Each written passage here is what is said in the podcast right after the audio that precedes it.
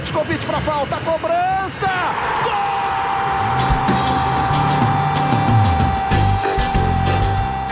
Está entrando no ar o podcast Sabe de quem? Do rubro negro, da nação, é o GE Flamengo.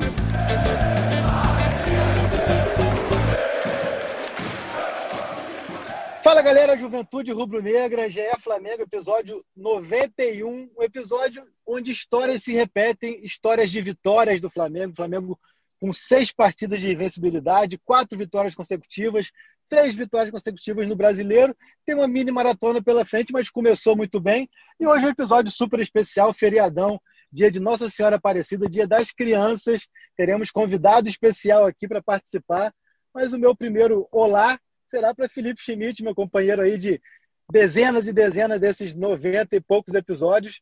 Fala, Felipe, queria que você falasse um pouco desse jogo Flamengo e Vasco, dessa sequência do Flamengo. Preocupou muita gente a série aí, mas uma série que, é, se pudesse ser mais perfeita, acho que é impossível, né? Porque são três jogos em sequência contra três times que estão na zona de rebaixamento. Muita coisa para a gente falar hoje, né? Fala, Caê. É, feliz Dia das Crianças aí, né? A gente já tá, passou muito tempo de ser criança, já não ganha mais presente, mas tenta sempre manter o espírito jovem, né? É, eu acho que o Flamengo vai precisar um pouco de juventude aí essa semana, né? Para aguentar essa, essa maratona. São três jogos, né? Terça contra o Goiás, quinta contra o Bragantino, domingo contra o Corinthians. Especialmente esses jogos de Goiás e, e Bragantino. É, conhecendo o Domi, do jeito que o Domi trabalha, a gente pode esperar muitas mudanças no time, né? É, dificilmente ele vai conseguir. Se bobear, ele muda até o time todo, né? Porque são 48 horas, é justamente o período que ele considera que, que tem estudos que mostram que é quando o time está mais cansado. Então, assim, eu estou bem curioso para ver o time que ele vai mandar a campo amanhã, o time que ele vai mandar a campo contra o Bragantino. É, foi como você falou, são dois adversários bem acessíveis. É, minimiza um pouco esse, essa questão e ver como que ele vai usar o elenco, como que ele vai trabalhar isso para poder o Flamengo seguir pontuando, seguir na busca pelo, pela liderança, né, a caça do Atlético Mineiro. Vai lembrar que o Flamengo tem vários desfalques ainda para pegar o Goiás, além dos selecionáveis, tem o Diego suspenso, né? O Diego Alves ainda segue fora, então eu acho que a tendência de repente é que ele é, mexa o menos possível agora contra o Goiás e deixe para o Bragantino mesmo ele voltar aí com, com o pessoal que está na seleção, é o Caio, Everton Ribeiro, Isla, Arrascaeta lesionado, a gente vai falar sobre isso. Deixa eu apresentar aqui nosso, nosso convidado especial aí desse 12 de outubro, nosso amigo Pedro Kurtvac, o Pedrinho da Flamídia. Pessoal lá, já vou dar a dica aqui para vocês seguirem o Pedrinho lá no Instagram dele, Flamídia. É, Pedrinho, seja muito bem-vindo aí. Feliz dia, da, dia das Crianças. Mande seu recado inicial aí para a torcida do Flamengo, para o nosso ouvinte aqui do GE Flamengo. Prazer te receber aqui. Você que é tão jovem, sei que tem o desejo de seguir essa nossa carreira aí de comunicador, então seja muito bem-vindo. É isso aí, Caê. Obrigadão aí pelo convite. Foi uma honra estar aqui com vocês. Verdade, na né? Sport TV que eu acompanho, troca de passes, tudo. Vamos falar muito de Flamengo aqui, né? Falar do jogo contra o Vasco também jogo polêmico, né? Campelo reclamando, virada, muita polêmica no segundo gol do Bruno Henrique, né? Então vamos falar muito isso aí. Obrigadão pelo convite, de verdade é uma honra estar aqui conversando com vocês. Gostei, gostei. Chegou já introduzindo o assunto do clássico, hein? Tá por dentro da pauta da escalada aí, tá sabendo de tudo. Pedrinho, queria que você falasse antes para o pessoal que não te conhece, até para te apresentar nesse Dia das Crianças, quantos anos você tem e como que começou essa sua, esse seu desejo de, de ser jornalista, de mexer com a área de comunicação, em especial do Flamengo, que é seu time do coração. É isso aí, galera. Eu tenho 13 anos, né? Tenho uma página no Instagram, no YouTube também, flamidia.underline, quem puder estar tá seguindo lá, vai ajudar bastante, né? Página sobre Flamengo, as notícias. E, pô, uma galera fala aí, né? Flamenguista de 2019, flamenguista de 2019. Sempre fui flamenguista. É, tem um monte de foto aqui. Meu pai, pô, estou com os ingressos aqui é, de 1900 e pouco, clássico. Meu pai ia todos os jogos, aquele que caiu arquibancada, meu pai estava lá, graças a Deus não aconteceu nada, né? Mas é isso, os flamenguistas há tempão e agora já estou um pouco maior. É, comecei com a página e vamos nesse caminho aí para ser que nem vocês, Caê e Felipe. Flamenguista desde criancinha ele, Felipe. Então vamos falar um pouco desse clássico com o Vasco. Queria que você falasse o que você achou da partida, da exibição. Achei um roteiro muito parecido com os últimos jogos é, contra o Atlético Paranaense, contra o Esporte.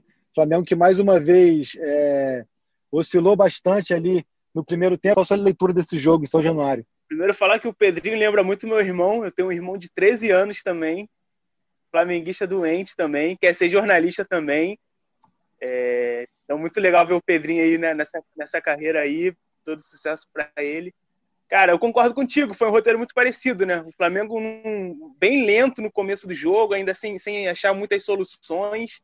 É, e aí tem um intervalo, o, o Domi, pelo visto, ele mesmo falou na, na, coletiva, né, que ele consegue ter uma ideia melhor do que o adversário está tá propondo e aí consegue fazer alguns ajustes. Tem o, o caso do gol do Bruno Henrique, né? Que o Diego falou que o Domi é, meio que cantou a jogada, né? Falou que era para dar a bola no Bruno Henrique naquela movimentação e saiu o gol. É, mostra também um pouco a evolução física do Flamengo, né? Isso vem sendo falado em alguns jogos já, que o Flamengo tem melhorado. Então, o segundo tempo, que no, lá no comecinho do trabalho, o Flamengo meio, tinha muitas dificuldades para manter o ritmo, agora já consegue manter e até melhorar. É, achei que o jogo foi, foi um pouco condicionado também pelo gol do Vasco no começo, né? Aquele gol logo no comecinho, uma desatenção geral da defesa. É, a partir dali o Vasco não fez muita coisa ofensiva, se retraiu muito, ficou muito na defesa, deu a bola toda para o Flamengo e aí foi um jogo mais do Flamengo procurar espaço. Não achou, né? Acho que contra o esporte no primeiro tempo ainda teve uma chance com o Pedro de cabeça. Contra o Vasco nem isso. Acho que o lado direito ali não, não funcionou tanto. O Mateuzinho não deu tanta opção né, de linha de fundo como o Isla estava dando, né? Ele não se entendeu muito com, com o Gerson. Eu acho que isso atrapalhou um pouco, porque o Gerson contra o esporte foi, de repente, o cara que mais organizou, que mais criou jogada. E contra o, contra o Vasco ele não teve tanto isso. No segundo tempo melhorou um pouco. Teve um gol de bola parada no começo também para clarear a jogada, para clarear o jogo. E acho que a partir daí o Flamengo se, se, se impôs. Eu achei que essa escolha pelo Gerson aberto na direita ali não deu certo, não funcionou. Mas eu achei que o Gerson não, não se omitiu, tentou bastante ali. Vi, ouvi algumas críticas a ele, assim, de ter errado bastante, mas errou porque ele sabia que o, o sopro ali de criatividade era com ele ali mesmo no setor. Ele tinha ido muito bem, realmente, contra o esporte, caindo por ali. Mas o Isla dava muito mais opção do que o Mateuzinho. O Isla aproximava, tabelava. Achei que faltou ao Mateuzinho essa, essa participação ofensiva, mas o Flamengo que eu achei que fez um, uma etapa inicial muito espaçado, muito distante, não conseguindo trocar passes, levando muito pouco perigo ao gol adversário. Já tinha sido assim contra o esporte, contra o Atlético. A gente até falou aqui do lance contra o esporte, mas é um cruzamento que ali era muito mais mérito do Isla é, do que jogada trabalhada no primeiro tempo contra o esporte. Mas temos um convidado aqui também especial, nem é convidado, né? É o presidente aqui do GE Flamengo, é a fera do GE Flamengo. Então vamos ver o que, que, que, ele acha do jogo e dessa sequência do Flamengo. A gente falou aqui, é, são quatro vitórias consecutivas, três no Brasileirão, mas de atuação convincente mesmo, ao meu ver, somente contra o Del Valle. São vitórias ali meio que na marra, na força, na melhor qualidade técnica da equipe, o que não deixa de ser um mérito, um time muito competitivo.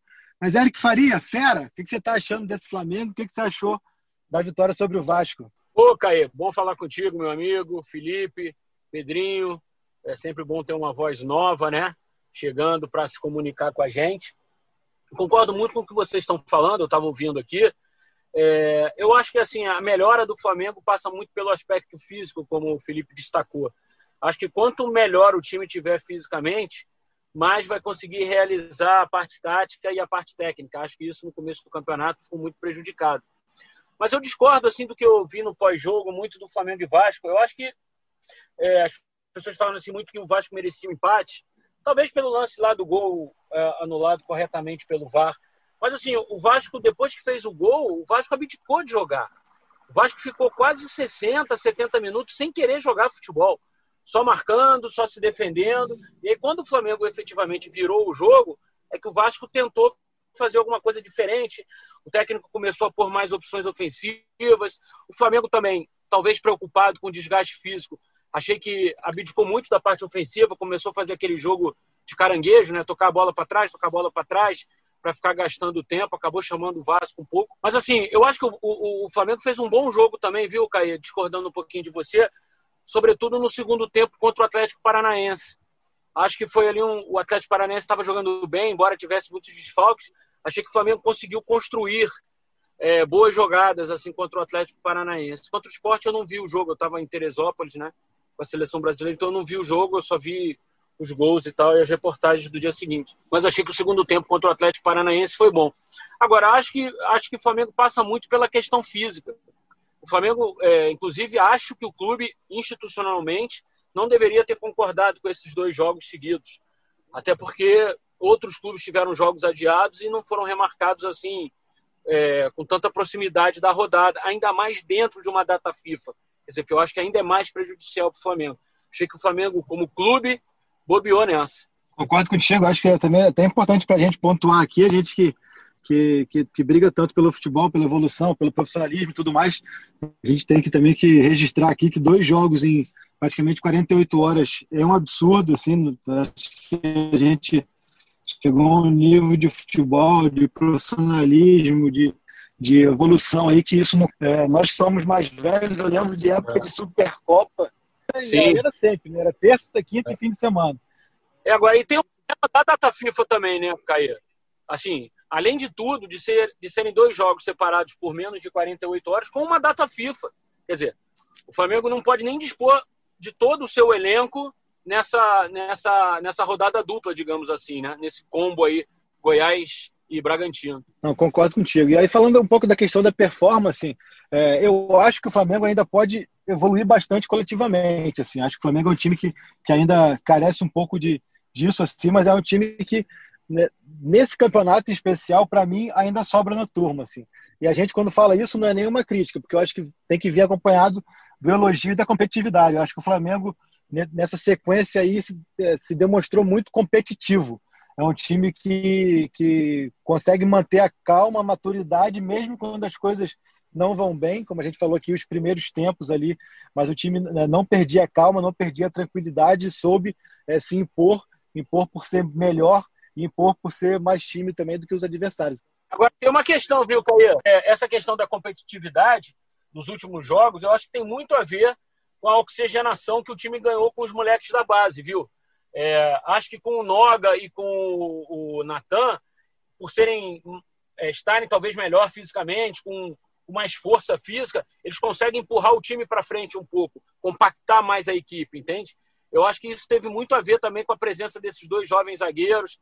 Acho que o Mateuzinho, é, em São Januário, ele não pôde ser o Mateuzinho que a gente viu em outras oportunidades, porque o Vasco é, pôs o Thales Magno para jogar ali em cima dele, e, e, o Thales, mesmo não vivendo uma grande fase, é um jogador que dá trabalho, enfim.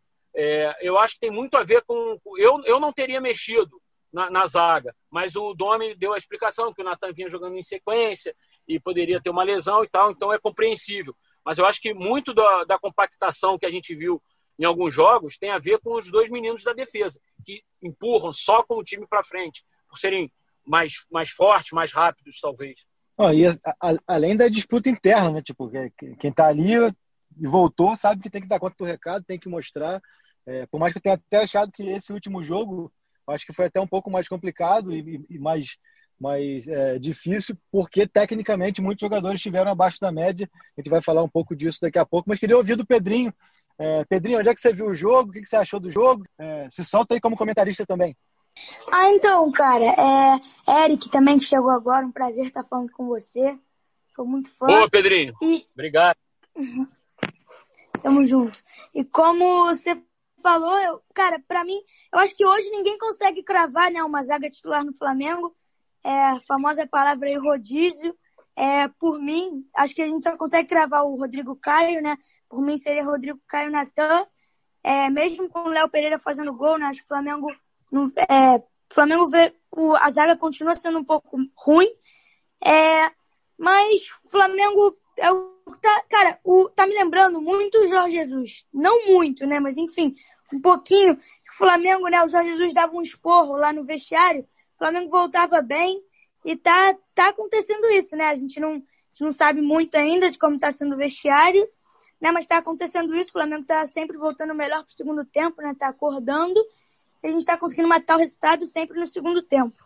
Pois é, mas eu acho que isso não deixa de ser um risco, né? É, Acho que isso de deixar sempre para o segundo tempo, deixar sempre para depois, é muito perigoso. É um time que tem conseguido se impor e os adversários também são, são muito frágeis, assim, então acaba que os adversários também se aproveitam muito pouco. Concordo que o Vasco fez 1 a 0 e abriu mão do jogo ali, é, não deu muito perigo ao gol do Neneca até aquele finalzinho que, que, que, deu uma pressão. Então, mas de repente, quanto ao adversário mais perigoso, é, assim, depois dessa sequência de Z4, né, que é Goiás, Bragantino e Corinthians, tem uma sequência ali de G4, né, que aí tem, tem Inter, São Paulo e Atlético Mineiro. Então, é muito importante isso. Não dá para deixar sempre, confiar sempre que as coisas vão melhorar no intervalo, que vai ter uma leitura no, no, intervalo e o time vai melhorar. Então, são coisas que a gente precisa chamar a atenção. Eu queria falar um pouco da performance individual de alguns jogadores no clássico de São Januário. Assim, achei. É, Léo Pereira fez o gol, sim, mas achei ele, principalmente no, no, primeiro tempo, muito mal, muito perdido. O lance do gol do Vasco é, é um erro coletivo ali. É, quer dizer, são vários erros individuais. Acho que o Bruno Henrique, que domina domina muito mal e permite que o Caio Tenório roube a bola. O Felipe Luiz teve a chance de matar a jogada logo ali fora da área, também não matou. O Flamengo praticou distanciamento social ali, né, Caio? Totalmente. Acho que o Léo Pereira, então, acho que ele, ele, deveria fazer uma cobertura mais ajustada do, do Felipe Luiz. O Caio Tenório, quando corta para dentro, ele tem toda a área ali livre para ele levantar a cabeça, buscar o Thales Magno. Achei também que o Thiago Maia deu assistência, mas foi um jogo onde ele errou muito, errou muitos passes, errou muitas tentativas de jogada. O Flamengo até é, colocou nas redes sociais um vídeo dele dando um lençol duplo ali de cabeça, só que fez o corte, porque aquela bola foi para a linha de fundo. Achei o Thiago Maia também abaixo do que ele vinha apresentando. E ele ainda toma esporro. O Thiago Maia toma esporro nesse lance. E o Marcos Braz também ficou louco ali na tribuna também. É, saiu, saiu reclamando bastante da, dessa jogada, mas acho que o time como um todo esteve abaixo é, individualmente, tecnicamente ali, mas acabou que conseguiu é, fazer valer a melhor qualidade, fazer valer ali e ser um time melhor do que o Vasco mesmo, conseguiu o resultado. Queria saber se vocês concordam ali, principalmente desse Thiago Maia e do Léo Pereira errando muito mais do que estavam acostumados. Né? Acho que do Léo Pereira, assim, cara, acho que nem tem muito o que avaliar dele, porque, como a gente estava falando, o Vasco quase não jogou, né?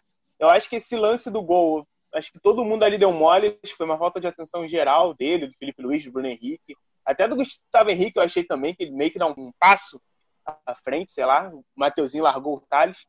É, e depois o jogo foi muito, foi tão o Flamengo que, que acho que nem dá muito pra gente avaliar se, como seria, entendeu? Acho que nem foi tão exigido. O Thiago, ele, pô, né, ele ganha por causa da assistência, mas achei que manteve ali a média, é, teve umas ações ofensivas não tão felizes, né? Esse lençol aí, para mim, foi marcante, que, que ele dá o lençol para fora e todo mundo dá um esporro nele. É... Eu queria, na verdade, eu queria apontar como, como tá tendo um jogador que quando não joga ele faz muita, ele faz muita falta, que é o Isla, cara.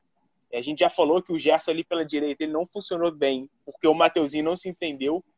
E se você pensar mais atrás, o Everton Ribeiro, que não vinha tendo uma, uma boa sequência, o Everton Ribeiro ele cresce quando chega o Isla e dá essa opção.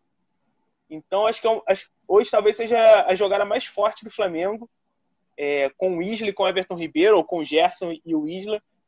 É, e não ter ele nesse jogo acho que fez muita diferença, fez, fez muita falta, tem sido um escape grande. E mesmo quando o time não está né, coletivamente bem, não tá, os jogadores não estão tão bem, ele sempre dá essa opção ofensiva, essa opção de velocidade, de força, é, acho que o Flamengo se ressentiu muito disso. E no tão chamado jogo posicional, onde os atacantes ali é, abertos têm que ficar abertos ali, cumprir aquela posição. É, quanto mais o lateral passa e dá opção e, e, e tabela e triangula ali, eu acho que é, facilita muito mais isso. Né? E fala aí, Eric, o que você acha das atuações individuais de alguns jogadores do Flamengo? Eu citei Léo Pereira e Thiago Maia, mas se algum outro chamou atenção também, positivo ou negativamente, fica à vontade. Não, eu achei que o, o, o, os dois laterais eles não deram muita opção ofensiva mesmo. O próprio Mateuzinho passou muito pouco, o Felipe não é de passar muito, mas ele constrói mais jogadas pelo meio do que construiu nesse jogo, assim, embora ele tenha tido bastante a bola no pé, eu achei. Agora, eu acho que tem um problema no meio campo, que é assim, por conta dos desfalques, é uma, é uma necessidade. Mas eu acho que o Thiago e o Arão, eles acabam ocupando um espaço do outro. E a coisa não flui com os dois, sabe? É, quando o Gerson joga é, de volante ali, ele, é uma, ele tem uma característica diferente do Thiago e do Arão. Então, eu, é, eu acho que o time renderia mais se o, o, o Domi arriscasse com dois volantes só, ou Arão e Gerson, ou Thiago e Gerson, e colocasse o Lincoln na ponta direita, como ele colocou em, em contra o Del Valle e contra o Palmeiras. Aí foi o Jordi, né? Isso. Colocou o Lincoln na ponta direita, na, na, na ponta esquerda. Jogou com dois pontos, né? Lá foi o, o Bala e o Lincoln. Depois, contra o Independiente Del Valle, foi o Lincoln e o Bruno. Eu acho que o time fica mais bem arrumado. E o, Gabi, e o Gabigol. E o Gabigol, exato. Depois entrou o Bruno, né? O Gabigol machuca e entra o Bruno, Isso. né? É, mas de fato, assim, tem dois jogadores abertos e dois volantes, né? Eu acho, inclusive, que o Diego, com uma trinca de volantes, ele conseguiria render mais do que ele jogar de costas para o gol. Porque quando ele joga com três volantes e mais o Diego, embora o Gerson jogue aberto, mas o Gerson toda hora ele puxa para dentro, né? Ele, ele puxa para dentro e o Gerson é um jogador que, ele, se ele recebe a bola de costas, ele é um jogador grande, ele não é um jogador de girar rápido, ele sempre gira, demora um pouquinho.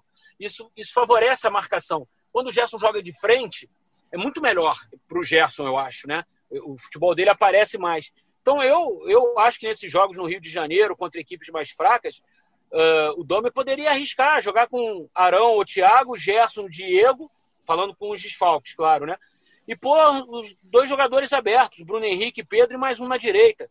Seja o Pedro Rocha, seja o Lincoln. Acho que o Michel, Michel vive uma fase horrorosa. Ele precisa trabalhar muito, o Michel. É, o Michel, ele tá. Para mim, foi assim: o pior jogador do Flamengo no sábado foi o Michel. Não sei o que vocês concordam.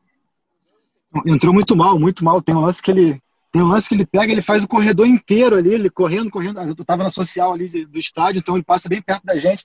Ele faz o corredor inteiro e chega no fundo, ele dá um bico no chão, assim, foi constrangedor, assim. O Michel tem enorme dificuldade de finalizar as jogadas, entendeu, Caia? O Michel tem muita dificuldade em finalizar a jogada. Finalizar, seja cruzar. Me lembra, seja... me lembra o Vinícius Júnior. Quando começou, né? É, o Vinícius tinha esse problema. A dificuldade um pouco também da tomada de decisão, né? Mas eu acho que assim, é, é isso, o que eu é falo, o que eu falo aqui, e não é em defesa do Michael, mas atenuando a situação, é porque assim, o Michael ele entrega o que ele entregava no Goiás. Ele sempre foi isso, o chamado peladeiro. É aquele cara ali que é muito mais a correria. Claro que no Goiás era um esquema de jogo que ele tinha muito mais espaço para usar a velocidade dele. E ele poderia errar bastante que a gente aqui do Brasil do resto do Brasil via somente os melhores momentos e via ali os dois, três lances que ele acertava, não via os 15 que ele errava. Mas eu acho que assim, acho que se houve alguém que pecou, foi o Flamengo na avaliação de trazer o Michael como revelação e agora querer cobrar que ele entregue um nível de futebol que é o mesmo que ele entregava no Goiás, ao meu ver. Eu acho que foi um encantamento do Jorge Jesus, viu, Caia? Acho que o Jorge Jesus se encantou com o Michel naquele jogo contra o Flamengo lá em Goiânia, que ele jogou bem, decidiu, empatou, deu um trabalho danado para o Rafinha. E o Jorge Jesus acabou se encantando e pediu a contratação do Michael. Porque o, o Felipe, que acompanha até mais a base do que todos nós, eu acho que o Flamengo hoje tem na base jogadores mais prontos, inclusive que o Michael. Eu achei que, por exemplo, o, o jogo que o Bala fez contra o Palmeiras foi muito mais consistente e, e, do que os jogos que o Michael tem feito. Acho que o Yuri César no Fortaleza tem feito jogos muito mais consistentes do que o Michael fez no Flamengo, entende? É, o Yuri, para mim, é um exemplo claro, né? É, tá indo muito bem lá no Fortaleza, tá sendo utilizado, tá ganhando experiência. É claro que também ter esse menino lá no Fortaleza, tendo é, minutos, é, tendo um novo ambiente, né, para ele se acostumar, acho que é uma experiência válida. Mas realmente, o Flamengo gastou, vai gastar 30 milhões de reais com o Michael, tendo o Yuri, que acho que poderia entregar muito mais, é, é da casa e tal. É, o próprio Bala, Eric, é interessante porque você vê que o Bala, até taticamente, ele foi bem mais consistente. Sim, é, é, é isso. Mas ele, ele consistente e bem, inteligente, né? Sim, sim.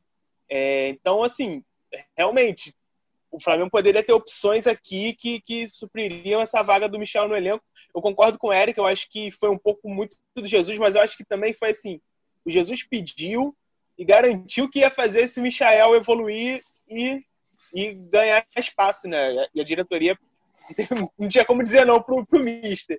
Só que aí ele foi embora, sobrou o Domi num contexto completamente diferente. Não sei nem se o Domi tem essa disposição, essa vontade, esse encantamento pelo Michel para tentar fazer a mesma coisa. Aí estamos aí com essa, com essa situação agora. Rafinha pediu o Domi também e foi embora. é verdade. É isso aí. Boa, Pedrinho.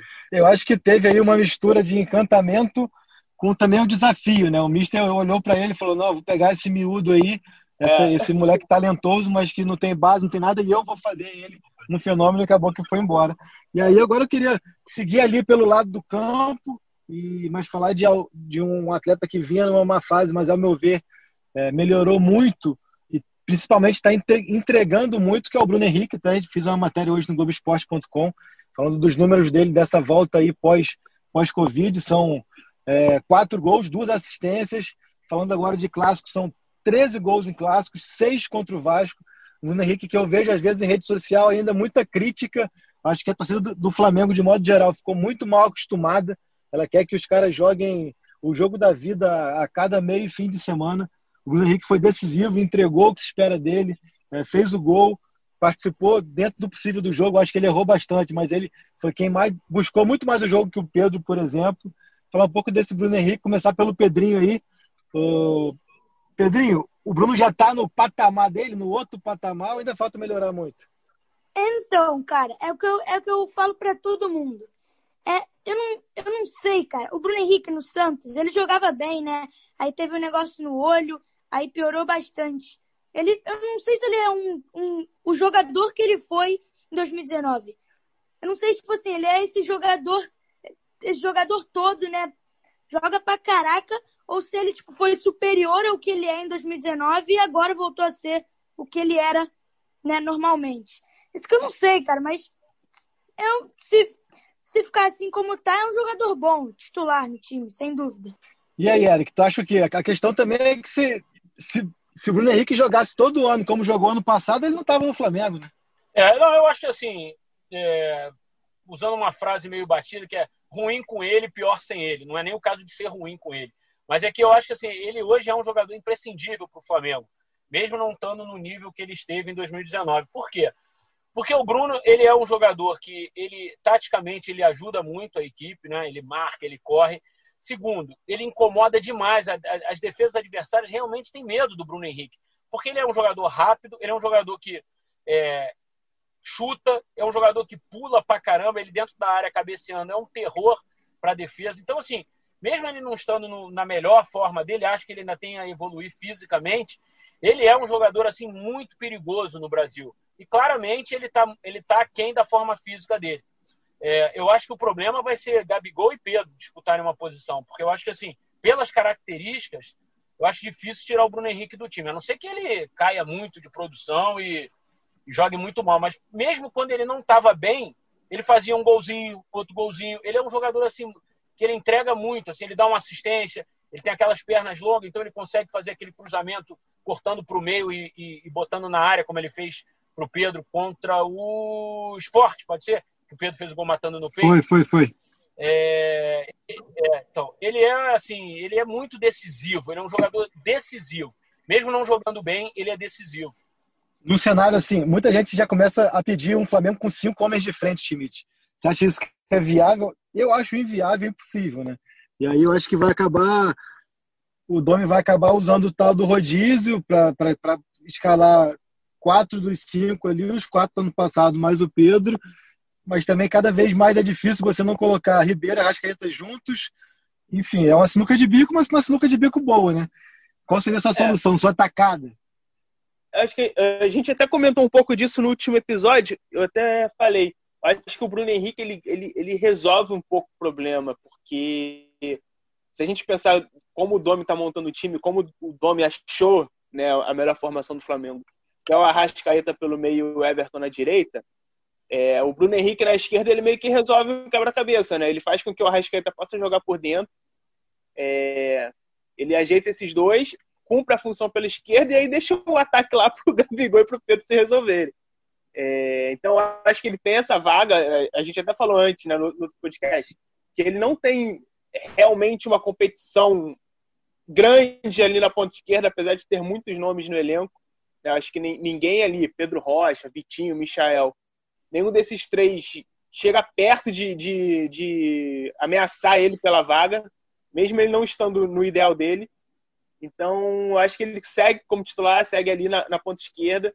É claro que o nome vai, vai mexer, vai rodar e tal. Eu acho importante ver que ele está ganhando confiança, né? Eu acho que naquela fase ruim dele, estava faltando mais para ele, além da questão física, era confiança. Você via que ele pegava a bola e não, não tentava uma arrancada, não tentava um drible, né? Tocava a bola pro lado e tal. E ele fazendo gol, dando assistência, você vê que ele está recuperando isso.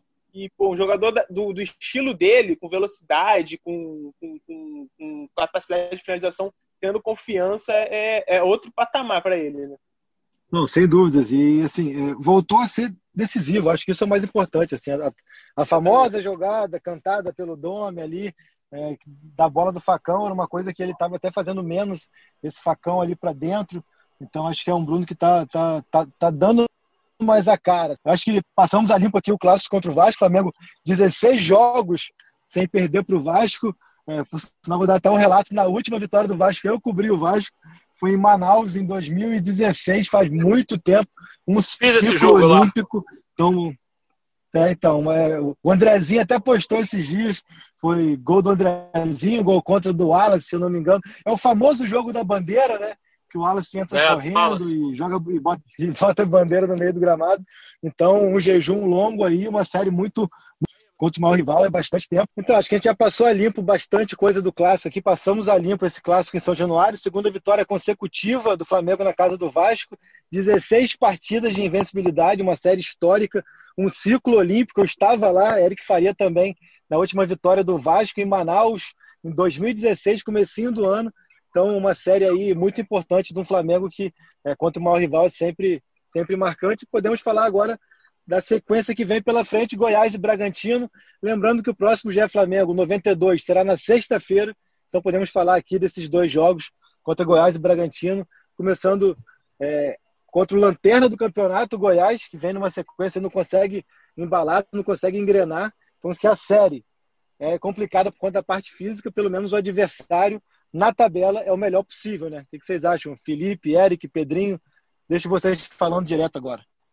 Então, eu acho que é um jogo complicado. Acho que o fato de o Flamengo vir é, ter jogado sábado é, vai, vai, vai atrapalhar o Flamengo. Ah, mas o Goiás jogou também. Jogou, é verdade, contra o Atlético, mas o Goiás não vai, não vai sair para o jogo no Maracanã. Então, a obrigação de criar, a obrigação de construir, a obrigação de, de atacar, ela vai ficar toda com o Flamengo. Se o Goiás conseguir um empate aqui, já é um ótimo resultado para o Goiás diante da, da fase. Então, assim, Acho que o Flamengo, inclusive, é, acho que o Domi deveria pensar num esquema mais até audacioso, uma vez que ele já não vai ter o Diego, né? É, suspenso pelo terceiro cartão amarelo. Acho que ele tem que optar por um jogador de lado ali rápido. É, se for o caso de dar uma oportunidade para o Michael, que já jogou contra, já foi do Goiás, de repente cria-se uma motivação diferente para esse menino, para esse rapaz. É, eu, a minha aposta seria no Lincoln, pelo lado ali, com, com os três jogadores no meio, embora eu não goste muito da, do Thiago com o Arão e o Gerson ali. Acho que eles acabam se esbarrando, né? Mas não tem mais ninguém para pôr. Vai ter que ser isso mesmo. É, como assim, tem um problema grande do Flamengo que não tem meia, né? Já não tinha o Everton e o Arrascaeta, perdeu o Diego também. É, o que eu imagino é que ele vai botar o Gerson pelo centro e aí abrir dois jogadores pelos lados. Até não tem muito como fugir disso. E aí, de repente, Vitinho e Pedro Rocha, ou Vitinho e Michael, ou Lincoln também, eu concordo com o Eric, eu acho que o Lincoln vinha tendo um, um desempenho interessante, estava crescendo de, de, de, desempenho, poderia ter tido uma sequência maior. É, acho que não foge muito. Mas se a gente for pensar esse um pouco mais. Se teve alguma dica no jogo contra o Vasco, ele tira o Gerson e coloca o Vitinho por dentro, né? Não sei se seria uma, uma, uma solução, a solução ideal, ter o Vitinho ali como um meia centralizado, é, mas talvez pode ser isso que, que, o, que o Domi esteja pensando para esse jogo. é, são muitos desfalques, né, gente? Então é, é difícil, assim, não tem, ele não tem tanto para onde correr dessa vez, a não ser colocar esses atacantes de lado e, e tentar manter um. Eu acho que ele vai mexer na defesa também, viu, Felipe? Ah, é verdade. Acho que o Felipe Luiz não joga essa partida. Felipe também acho que não joga. Não sei se ele vai optar pelo René ou pelo Ramon. Acho que ele vai mexer ali na lateral esquerda. Pedro não tem outro, né? Então vai ter que ser ele mesmo. A não ser que ele use o Lincoln de centroavante é. e, e, segure o Pedro, né? No segundo tempo, eventualmente. Mas eu acho muito arriscado. É, porque para o jogo de quinta, tese ele vai ter o Isla e o Everton Ribeiro já. E o Rodrigo cai, né? né? Para o jogo de quinta. É, é, não, eu digo da parte ofensiva, né? O Isla constrói muito pelo lado direito com o Everton ali. Então dá para dá para melhorar a parte ofensiva já na, na quinta-feira. Mas esse jogo de terça, e é um jogo que o Flamengo vai. Primeiro, o Flamengo vai precisar fazer dois gols, né? Porque ele sempre leva um do Rafael Moura, né? Então, para ganhar o jogo, não vai bastar um gol, né? É. E o, o Pedro estava é. bem desgastado no jogo contra o Vasco. Já deu para ver que ele já estava sentindo bastante já. Pedrinho, então você vai ser o dono da vez aí. A camisa tá, tá, tá, na sua mão, você escolhe aí. Quem que entra no lugar do Diego? Escala o time, Pedro escala Rocha. O time, escala o time. É, escala, escala o time inteiro aí, vai lá, quero ver. E acho que, acho que eu, eu prefiro não escalar, hein? Rodízio, vou errar feio, mas ó. Não, não tem é... problema, é a sua opinião. O PP, eu acho que o PP pode ganhar uma oportunidade, né? O Lázaro hoje também treinou com o elenco. A gente tem a volta do Diego Alves, né? Treinou com o elenco também hoje. O Jordi também é, não treinou, né? Enfim, volta a auxiliar lá o Domenic. E o Goiás vem de três derrotas consecutivas. Flamengo dentro de casa, Maracanã. Lei do ex nunca falha, bota o Michel para jogar e a vitória do Mengão. Tá, mas escala o time aí. Escala o time aí, de 1 a 11. Vamos lá. Goleiro, quem que você quer no gol? Acho que ainda não é o momento Diego Alves. Hugo, vai. Hugo, lateral direito não tem outro, é o Mateuzinho. Mateuzinho. Na defesa. defesa. Hum, defesa eu botaria Natan e. Vai, toda sub-20. Vai, Natan e Noga, ousado. Na lateral esquerda. Ramon. Ih, rapaz. É. Sub-20. É, a defesa é toda, é, é, é toda da base é. já, né? É. Ah, passaram, passaram muita confiança pra gente, né? Verdade, verdade. Palmeiras, jogamos muito bem. Para mim, cara, para mim. Deram conta do recado. É, para mim, chegam para mim hoje Pedro, Gustavo Henrique, Léo Pereira ou Natan Noga. Sem pensar duas vezes, Natan Noga. Boa. Como, como, eu já falei aqui, acho que a gente só consegue. É, o Domina tem esse rodízio, acho que a gente só consegue cravar o Rodrigo Caio, né? Mas enfim. É, aí volante. Uh, Arão, é, mesmo estando, mesmo estando numa má fase, né? Mas Arão, a gente vem com Gerson, Thiago Maia, um Diego suspenso, né? Eu vou com PP, Pedro e Bruno Henrique. E o Michel, que você falou que vai fazer o gol da vitória, rapaz. É, rapaz. Tem que ser o Michel no lugar do PP ali no teu time. E é verdade. então, Michel, Michel no lugar do PP, é isso. Boa. Cara, gostei, gostei. Aprovado, aprovado, né, Eric? É, eu acho que, é, na verdade, não é nem a melhor escalação, é a escalação possível, né? Não tem muito o que fazer, né, cara? Assim, não tem, é. São, muito, muito, são poucas opções. Everton Ribeiro e Arrascaeta fazem muita falta, cara. É impressionante. Lembrando que a Arrascaeta vai ficar fora aí umas três, quatro semanas, né? Uma lesão muscular com a seleção uruguaia, então deve seguir ali pelo menos no estaleiro o período que o Gabigol vai ficar, ele deve ficar também. Eu acho que ele volta antes. Tu acha que ele volta antes do Gabriel? Aquela água milagrosa lá do Ninho do Urubu recupera esses caras. É o Santo Tanuri, né? Bota a mão Santo curou. Tanuri. É. é. Fala, então, só dando minha opinião um pouco sobre essa questão de, de quem entra no lugar do Diego, eu acho que tentando é, usar a meritocracia pelo que desempenhou nas últimas oportunidades, acho que Lincoln e Pedro Rocha é, cumpriram melhor o papel do que Vitinho e Michael quando foram testados agora recentemente. É, eu também acho. Então acho que fica, essa, fica essa, é, essa, esse posicionamento aí, mas vamos ver. A questão do Pedro Rocha é física, né, Caia? Mas a, a, a, notícia de que ele ficou fora contra, do banco contra o Vasco é exatamente para se condicionar. Talvez o Domi já tenha até pensado adiante, né? Vamos ver.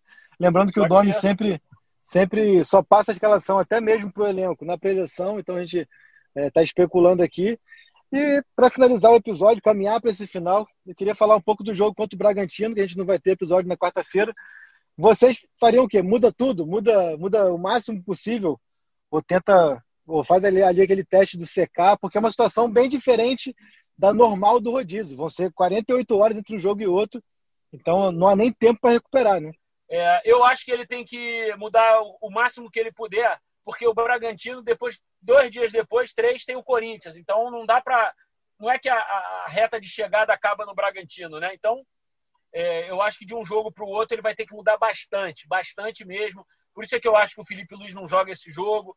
É, acho que ele vai ser guardado, se bobear até para o jogo de domingo. Aí eu acho que com as voltas dos caras conta. da seleção. É exato, a mão da conta. O Rodrigo Caio, eu acho que volta quinta. O Everton Ribeiro volta quinta.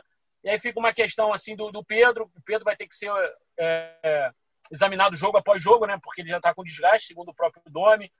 É, o Diego vai ter uma oportunidade de jogar na quinta, já porque volta de suspensão. Aí pode ser que o Thiago Maia, o Arão ou o próprio Gerson descansem para o jogo de domingo. Eu acho que o quebra-cabeça maior é, vai ser para quinta, porque para amanhã não tem o que fazer. É um cara mais ali na ponta direita, de repente o lateral esquerdo ali poupar e tal, porque o resto está meio que se escalando, porque não tem opção, né? Então, acho que o quebra-cabeça mesmo para vocês descobrirem o time vai ser, na, vai ser no jogo contra o Bragantino. E aí eu já deixo um abraço para todo mundo. Feliz Dia das Crianças. É, Nossa Senhora também, que nos abençoe aí nesse ano complicado, que a gente possa estar juntos logo, logo naquele Maracanã lotado. Tá bom, Pedrinho? Bom falar com você, cara. Beijo Tamo pra você. Junto, um abraço, Caio. Um abraço, Felipe. Obrigadão pela moral. Valeu, fera. E você, Felipe, o que, que, você acha? Muda tudo? Eu acho que muda, cara, até pelo discurso do Domi. É, essa questão das 48 horas e tal. Eu acho que o jogo com o Bragantino ele muda tudo. Resta ver qual vai ser a estratégia dele, usar o, o time principal contra o Bragantino ou contra o Goiás. É, eu acho que eu, você até falou no começo do episódio isso, né? Que ele deve usar todo mundo agora contra o Goiás para descansar todo mundo contra o Bragantino e ter contra o Corinthians. Eu acho que essa vai ser a estratégia dele. Então, acho que contra o Bragantino a gente vai ver muito, muita mudança, todo mundo. Tem a questão do Isla, cara, porque o Isla ele também joga na terça, né? E ele ainda tem uma viagem, então acho que muito difícil ter o Isla na quinta também. Eu acho que o Isla agora só volta na contra o Corinthians mesmo. Então tem que ver essa questão da lateral, de repente, se ele vai. Se ele usa o Mateuzinho hoje ou guarda pro, pro, pro jogo contra o Bragantino. É, e aí, de repente, tem que improvisar a lateral também na quinta-feira. Então, é, eu também acho né, que muda tudo. É, tanto que o Dami já falou né, que ele prefere um jogador né, pior que, do que. Prefere um jogador pior com 100%, né? Um jogador muito bem, do que um titular que esteja 60%, né? Tipo, questão muscular, essas coisas. Mas acho que também muda tudo. Vamos ver qual jogo ele vai preferir botar, é, botar meio que o, o melhor time contra o Goiás ou contra o Bragantino. E tem uma questão também aí da, da estratégia, que a gente está falando muito dessa, dessa sequência é, dessa semana, que são três jogos, repito, contra três times que não vêm bem no campeonato. Só que a estratégia inclui também a sequência, né? Que é um jogo de Libertadores, que é importante você terminar ali é, entre os melhores primeiros para poder decidir em casa. Tem a questão também, e depois você tem uma sequência contra adversários diretos pelo título. Então tudo isso tem que ser planejado, programado para que o Flamengo chegue forte. Eu acho mais do que o jogo do, Ju, do Júnior Barranquilha, é importante pensar na sequência é, Inter, São Paulo e Atlético Mineiro. Né? E aí, já pegando esse gancho para finalizar mesmo nosso episódio, queria o palpite de vocês.